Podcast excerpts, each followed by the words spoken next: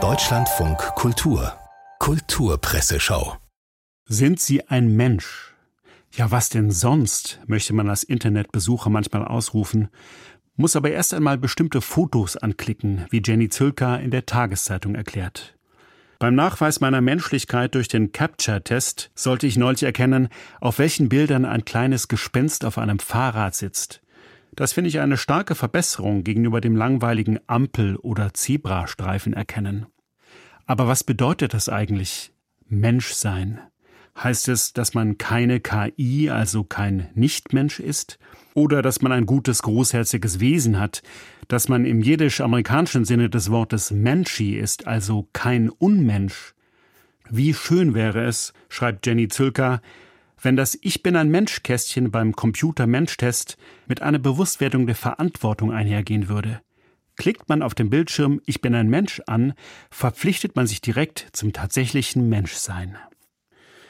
Ein bedauerlicher Charakterzug auch der menschiesten Menschen ist allerdings, dass sie sich immer wieder schrecklich irrational verhalten. Beispiel Straßenverkehr. Dass die Emissionen deutlich sinken müssten, ist seit Jahrzehnten bekannt. Trotzdem steigen die Zulassungszahlen für SUVs und andere Ungetüme. Sie machen sich in den engen Gassen unnötig breit und verbrauchen viel zu viel Energie. Was soll eigentlich das Gegurke und Gewürge in den Innenstädten? fragt Edo Rehns in der Frankfurter Allgemeinen Zeitung und liefert umgehend Materialien zu einer Kritik der Stadtgeländewagen. Höhere Parkgebühren für Schwerfahrzeuge, wie sie gerade in Paris beschlossen wurden, hält er auch in deutschen Innenstädten für gerechtfertigt.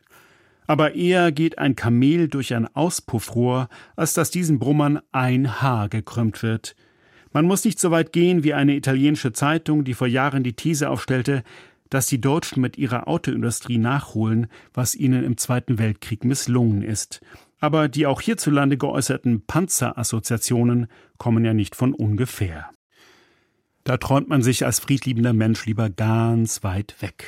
Zum Beispiel auf die schottischen Orkney-Inseln. Dort spielt der neue Film der Regisseurin Nora Finkscheid, der an diesem Samstag auf der Berlinale seine europäische Premiere feiert. The Outrun heißt die Geschichte über eine Alkoholikerin, die in der Einsamkeit des Nordatlantiks Heilung sucht. Gunda Bartels beschreibt im Tagesspiegel die Dreharbeiten. Auf der Orkney-Insel, wo Filmfigur Rona überwintert, leben gerade mal 60 Leute. Sie haben das Filmteam gewissermaßen adoptiert, wie Finkscheid erzählt. In Ermangelung einer touristischen Infrastruktur hat sich die Crew auf Privathaushalte verteilt, was für neue Erkenntnisse sorgte. Wir haben gelernt, Farmarbeit ist sehr viel anstrengender als Filme machen. Das dürfte John Travolta womöglich anders sehen. Mit Anfang 20 war er weltberühmt und galt als König der Tanzfläche, wie Harald Hordich in der Süddeutschen Zeitung schreibt. Es war der kurze Höhepunkt des Disco-Films. Auf seinem Gipfel wackelte ein geschmeidiger Mann schlangengleich und rhythmussynchron mit seinen Hüften, warf die Arme eng gleich in die Höhe, als würde sich die Erde nicht um die Sonne, sondern um eine Diskokugel drehen.